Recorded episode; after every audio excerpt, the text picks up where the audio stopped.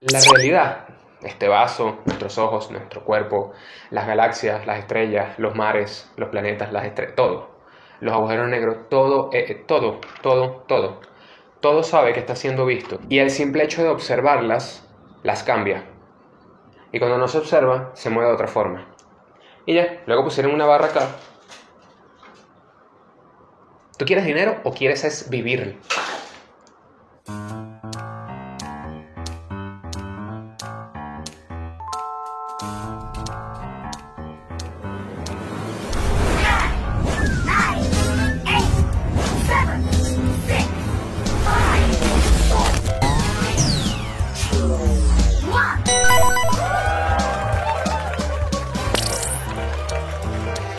Sencillita, tranquilita, respiro y hago así.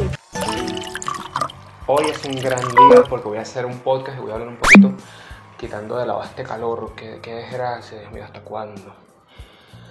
Ay, Dios mío, Cristo está santísimo. Bueno.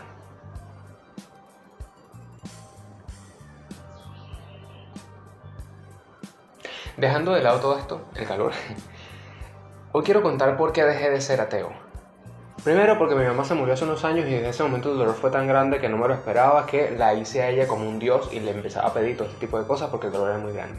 Pero más allá de eso, hay ciertas cosas, más allá de teología y otras cosas que he estudiado, pero lo que realmente me hizo dejar de ser ateo fue la ciencia.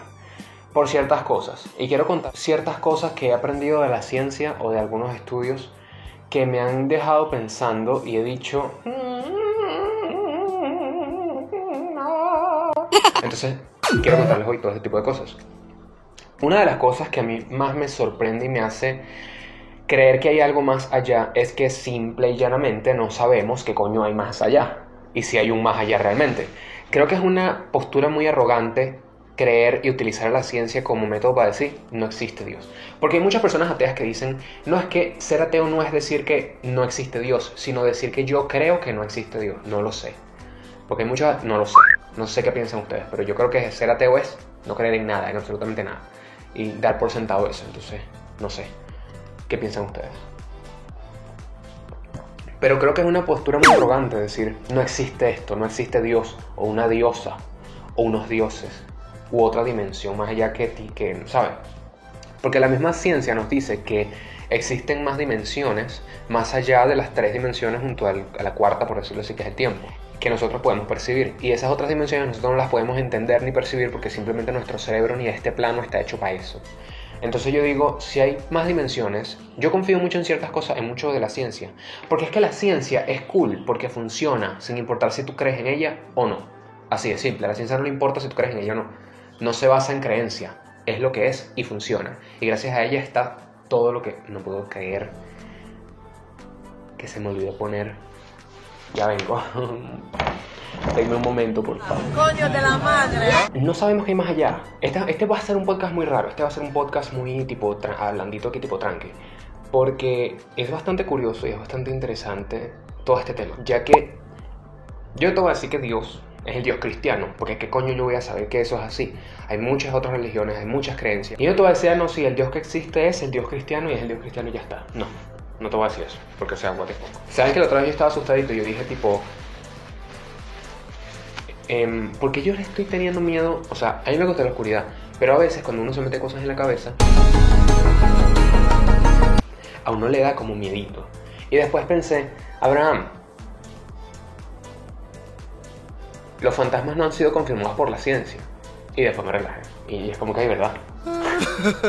lo que pasa es que la gente cree que no, porque lo que vuelan, vuelan. Ay, no, Dios mío. Todas esas cosas son. Ay, no voy a hablar hoy en día de por qué la gente le tiene miedo a los fantasmas y siente cosas en el cuerpo que cree que es por los fantasmas y no es por eso, sino por la propia, el propio sistema endocrino del cuerpo ante algo que no está entendiendo. Pero bueno, algún día lo entenderán. Les voy a hablar acerca de el experimento de la doble rendija. Creo que eso ha sido lo que me hizo finalmente dejar de ser ateo como tal. El experimento de la doble rendija habla de que lo voy a explicar de la manera más tonta y fácil y vaga posible para que sea más fácil de entender porque esto suele ser un poco difícil para muchas personas. Hay un experimento que se ha hecho en muchas partes del mundo. Este es un experimento que trata de, vamos a decirlo así, perdón a toda la gente que sabe del experimento de doble rendija, lo puede explicar mejor, pero es que yo no sé cómo explicarlo mejor. Va a llover, está bien. Pusieron una cajita aquí y una cajita aquí. ¿Vale? Pusieron una cajita aquí y una cajita aquí. Y en esa cajita lanzaron aquí un, un protón, un electrón, vamos a decirlo así, un fotón, una partícula. ¡Za! Y aquí, desde esta cajita, tenía un huequito y lanzaban otra. ¡Za! Y allá había una lámina de papel blanca, vamos a decirlo así. La partícula chocaba acá y la partícula de aquí chocaba allá. Se quedaba un puntico allá y un puntico allá. Y uno decía, ah, ok, chévere. Lanzaban una aquí, pa, lanzaban una aquí, pa. Y había unas camaritas grabando, vamos a decirlo así. Y ya, luego pusieron una barra acá.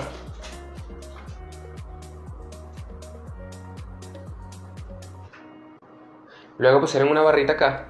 Ahí voy a poner un video que lo explique, ¿ok? Espacio publicitario. Nahue Bonasulay, es hora de un espacio publicitario. Derecha. Otra derecha. Izquierda. Si las vemos todo el día, el patrón sería aleatorio. Cerca de la mitad pasaría por cualquiera de las ranuras.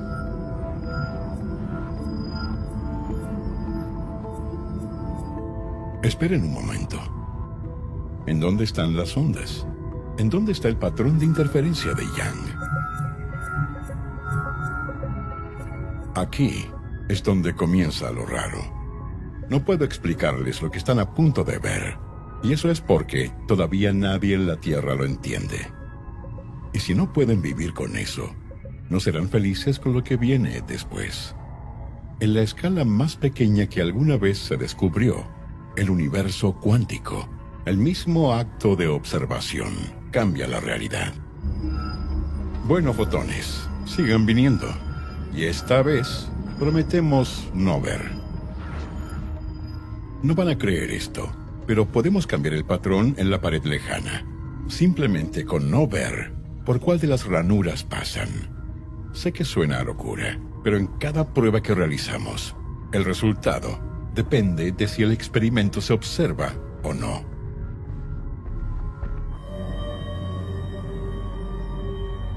El motivo por el que antes no obtuvimos el patrón de interferencia no fue porque cortáramos la luz en fotones individuales, fue porque estábamos observando por cuál ranura pasaban los fotones. Pero ¿cómo puede saber un fotón si alguien observa? Un fotón no tiene ojos, un fotón no tiene cerebro. ¿Cómo podía saber que lo observaban? Uno podría concluir que un fotón individual es algo tan pequeño que es muy difícil de ver sin el uso de tecnología compleja. Esta maquinaria es violenta con el delicado fotón. Lo cambia. Pero eso no explica por qué los fotones se comportan como partículas cuando vemos, pero como ondas cuando no. Si la luz es básicamente una partícula, nunca debería crear un patrón de onda, la observemos o no. ¿Y cómo pueden saber los fotones individuales en dónde tomar sus lugares para que como grupo creen los patrones de interferencia de las ondas? Esto es un dilema exasperante en el corazón de la física cuántica. Isaac Newton y Christian Huygens, los dos estaban tanto en lo correcto como equivocados. La luz es una onda y una partícula y ninguna. Hasta que hacemos una observación, los fotones existen en un estado de incertidumbre, regidos por las leyes de la probabilidad, y cuando la observamos, se convierte en algo totalmente distinto. Estaríamos perdidos en el universo cuántico sin Christian Huygens. Su teoría de la probabilidad provee, aún ahora, de la única clave que tenemos para entender las leyes de la realidad cuántica. Cada partícula está a merced del azar y de probabilidades cambiantes. Pensar al respecto es como ver una ilusión óptica. Solo puedes contemplarla por unos momentos antes de que se transforme en otra cosa. Espacio publicitario. Se acabó esta mierda, Marie Claire. Bueno, ya vieron de qué se trata. Esto te habla de que se- las partículas no solamente se mueven como ondas, sino como partículas. Y como ondas, y partículas, y ondas. Y que además, y esto es lo más loco de todo el experimento, que me hizo entender, oye, ya va, que hay algo que está pasando que no estamos entendiendo. La, la realidad, este vaso, nuestros ojos, nuestro cuerpo, las galaxias, las estrellas, los mares, los planetas, las estrellas, todo. Los agujeros negros, todo, eh, eh, todo, todo, todo. Todo sabe que está siendo visto. Las cosas saben que, está siendo vista, que están siendo vistas y el simple hecho de observarlas las cambia. Y cuando no se observa, se mueve de otra forma. Es como que se mueve en forma de partícula cuando se observa y se mueve en forma de onda cuando no se observa. Es como si toma la forma que quiera cuando nadie está ahí para verla y cuando alguien le ve, se forma. Esa es la realidad de todo nuestro universo, desde este vaso, esta agua, esta planta y todo. Otra cosa, las cosas nunca se tocan. Les recomiendo ver la segunda temporada de Cosmos. Es de Nat Geo. Eh, las cosas no se tocan. Los átomos nunca se pueden tocar. Es el, el campo electromagnético les repele. Entonces, las cosas que tú sientes que estás tocando, lo que sea que tú estás sintiendo, nunca estás sintiendo nada. Nunca estás tocando realmente las cosas. Solamente es la sensación de como cuando agarras dos imanes que no los puedes unir. Es igual. La realidad es así, es rara. Las cosas no se tocan, las cosas se comportan de una... Las cosas saben, tienen conciencia de que están siendo vistas. Y los científicos todavía no saben por qué. Agüita. Eso a mí me vuelve loco. Vuelvo a repetir. Esa es la conclusión del experimento de la doble rendija. Y los científicos todavía no saben por qué eso sucede. Hay otra cosa que han descubierto y es que una partícula... Y quiero volver a repetir esto. Las cosas saben que están siendo vistas.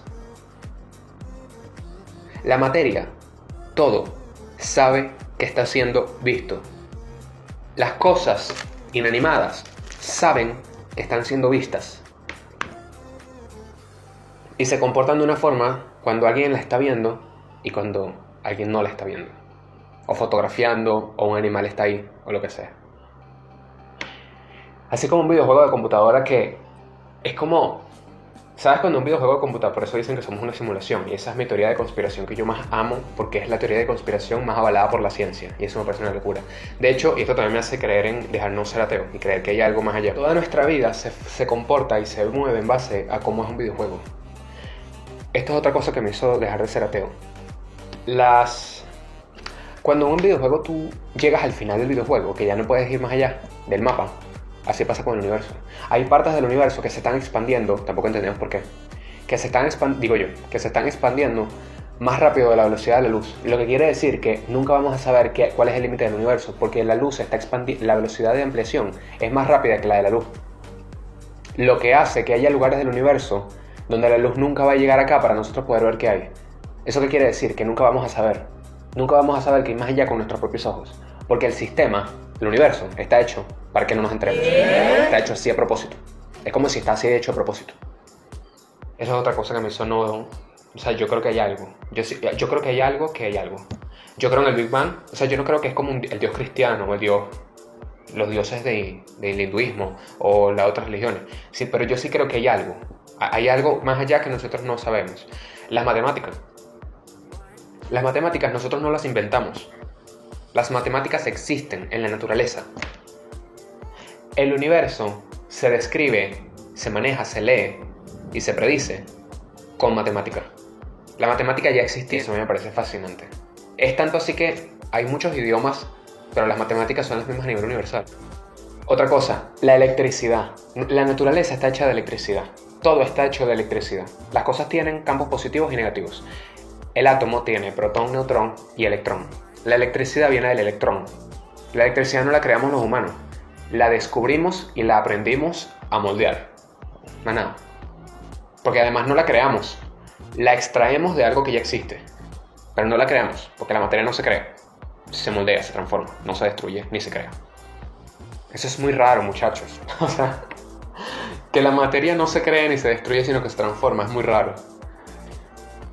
Que, la naturaleza y las nebulosas y todo tenga electricidad en su ser, esta planta, sabe que está siendo vista, basándome en las leyes de la física cuántica. Esto sabe que está siendo visto. Esto que estoy tocando no lo estoy tocando. Es una sensación, ya lo expliqué. No la estoy tocando, sabe que la estoy viendo.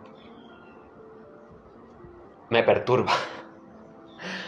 Yo puedo decir, claro, pero lo que está detrás de mí, ¿cómo, lo puedo, ¿cómo puedo saber si es real? Porque lo toco. Cuando tú lo tocas, toma la forma.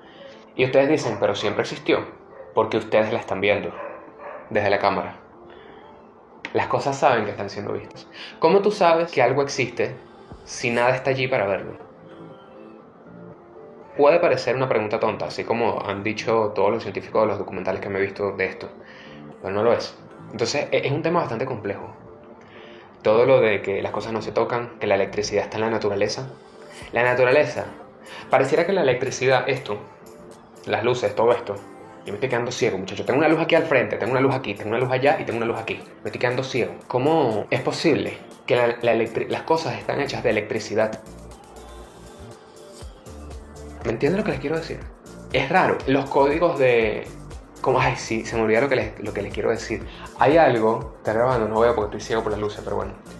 Eh, hay algo que se llama, el, se lo hicieron este año en Eurovisión, en el logo de Eurovisión. La energía cinética, no, no es la energía cinética, no, esa es la, de la temperatura. En fin, hay algo que ustedes nunca han visto que el audio, cuando ponen una placa aquí, voy a poner un video, cuando ponen una placa de no sé qué, y ponen salo o partículas, y ponen distintas frecuencias, las partículas se mueven en base a las ondas de las frecuencias. Eso es raro. o sea, hay cosas, es raro. Entonces eso, es posible que hayan otros universos, es posible que hayan además universos paralelos, es posible que hayan mundos como el nuestro paralelos dentro de este mismo universo por la gran probabilidad de que existan muchísimos mundos parecidos a nosotros, en donde hayan humanos como nosotros, pero basándose no en magia, sino en que es tan grande el universo que es probable que ya se haya repetido nuestro proceso de este planeta en otros planetas de forma muy parecida. Y de tantas veces que, que pueden haber otros como yo, como tú, en otros planetas dentro del mismo universo, no tienen ni que ser paralelos. Pero también pueden haber universos paralelos. Cuando tú piensas en alguien esa persona te manda un mensaje al instante, eso no puede ser conciencia. El de vu sí no creo que es algo mágico porque ya la ciencia confirmó y vaina que estudios, perdón por decir la ciencia, pero hay muchos estudios que han confirmado que ya eso es cuestión de es un fallo del cerebro a la hora de ordenar recuerdos, no sé qué más. Entonces no creo el déjà vu como esto ni tampoco en los sueños como algo mágico. A pesar de que hay gente que asocia, porque la gente es la que asocia, no es que es así, la gente lo asocia. La gente asocia esto con aquello y cree que, que su sueño significó algo, pero no es así. No es así. Si fuese así, ya hubiesen profetas y ya hubiesen personas súper ¿Me entiendes?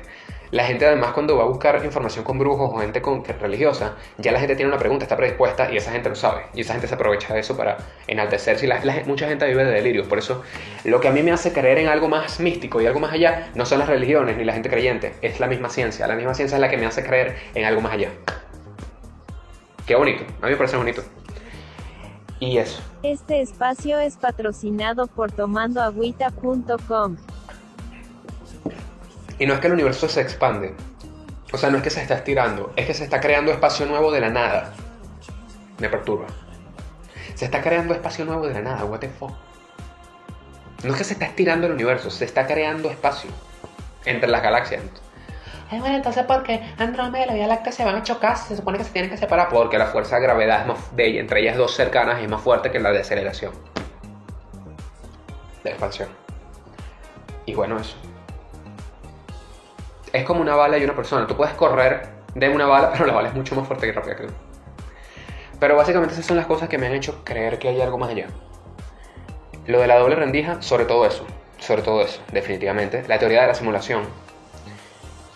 Y que ya estamos ya empezando, ya se están viendo que ya hay inteligencias artificiales que están cobrando conciencia propia, que están creando sus propios idiomas ellas solas y se comunican entre ellas, y que ya están pidiendo derechos laborales y que le ruegan a sus programadores que por favor no les apaguen porque tienen miedo a morir. O sea, ya estamos, además, las computadoras cuánticas que van a existir dentro de aproximadamente 15, 20 o 25 años, me hablan de que es muy probable de que ya estemos cerca de construir una simulación o tengamos una tecnología capaz de construir ya lo hacemos en las películas, en los videojuegos, en los jueguitos. Ya hacemos simulaciones de un planeta, ya hacemos simulaciones de aviación, de juegos de cocina, de juegos de Minecraft, de Fortnite. hay muchísimas cosas donde ya nosotros queremos igualar lo que somos. Los Sims, todos estos juegos, nuestra naturaleza emula lo que es como nosotros. Y qué casualidad que Dios nos hizo su imagen y semejanza, ¿no? A veces yo siento que Dios somos nosotros mismos y que nosotros mismos hicimos. Es como Matrix. Yo vi Matrix, la vi un poquito tarde. 20 años tarde, pero la vi. y en Matrix, yo pensaba que Matrix era que era una realidad ficticia fuera de los humanos. Pero no es así. Es una realidad, la Matrix es una realidad alterna, pero creada por los mismos humanos, con tecnología súper increíble. Es muy probable que ya estemos cerca de hacer eso, en unos 10, 15 años. Y si nosotros logramos hacer eso, podríamos confirmar el bucle. Es decir, podríamos confirmar que Dios fuimos nosotros mismos con una tecnología que creó este universo. Así como ya lo hacemos en videojuegos y todo esto. Estamos a esto. ¿Qué, momento para estar vivos? Por un lado prohíben el aborto, pero por otro lado hay increíbles avances como esto. O sea, es muy raro este tiempo para estar vivo, pero es increíble. Cuando ya hagamos eso, vamos a confirmar que posiblemente somos una simulación. Y eso a mí me huele la cabeza. Porque de hecho ya sabemos que hay posibles universos con sus propias leyes de la física. Nosotros ya hacemos eso en juegos, solo que no tiene suficiente memoria RAM. Hay gente que dice que hay glitch en la, en la realidad, no lo sé.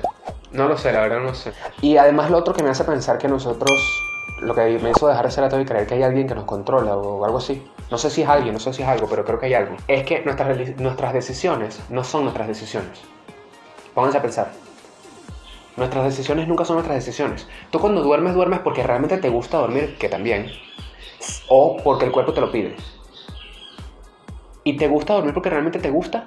¿O porque el cuerpo te da una recompensa por dormir ya que te lo pide? Como los Sims. ¿A ti te gusta comer porque realmente te gusta comer o porque el cuerpo te lo pide? Tú vas a comer cuando quieres o cuando el cuerpo te lo pide. Tú puedes tener un, radio aquí, un, un espectro de decisiones, ¿cierto? Puedes tener un poquito más de decisión aquí y de acá, pero siempre es entre unas circunstancias. Tú no puedes decidir fuera de eso. La carrera universitaria, los trabajos que tienes. Por supuesto que si tú trabajas duro, si te esfuerzas muchísimo, puedes lograr muchas cosas. Pero en el 99% de los casos, tú estudias una carrera en base a lo que está cerca de ti, a lo que tú puedes pagar, a lo que tu talento te permite.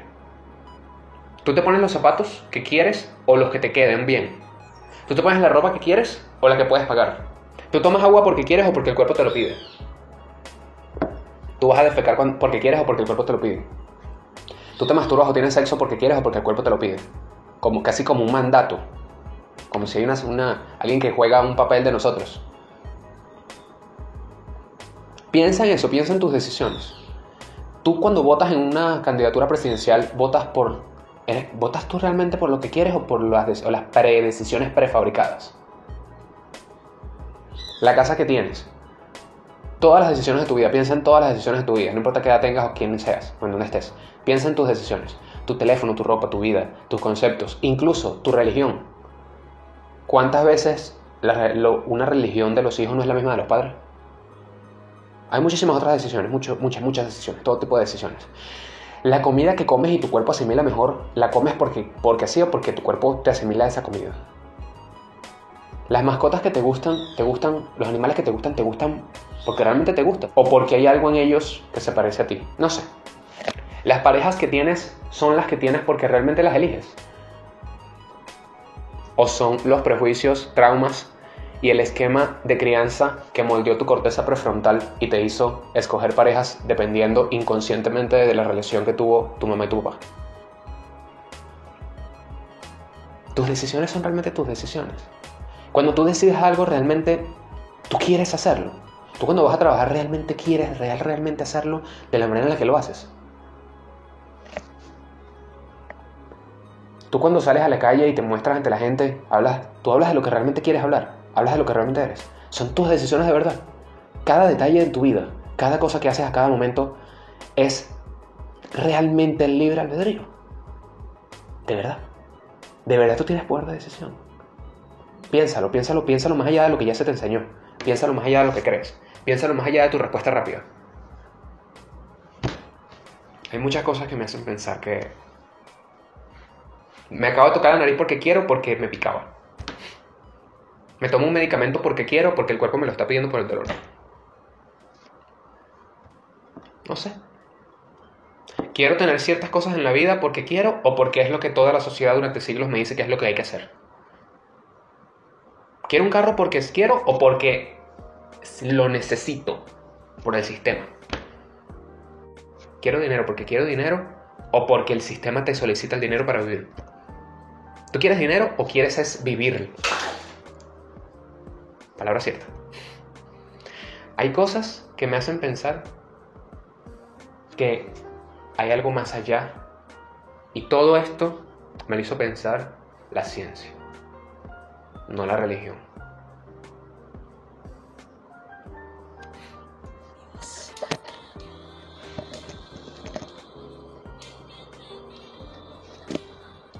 Nada es coincidencia. No sé si se escuche. No sé si se escuche.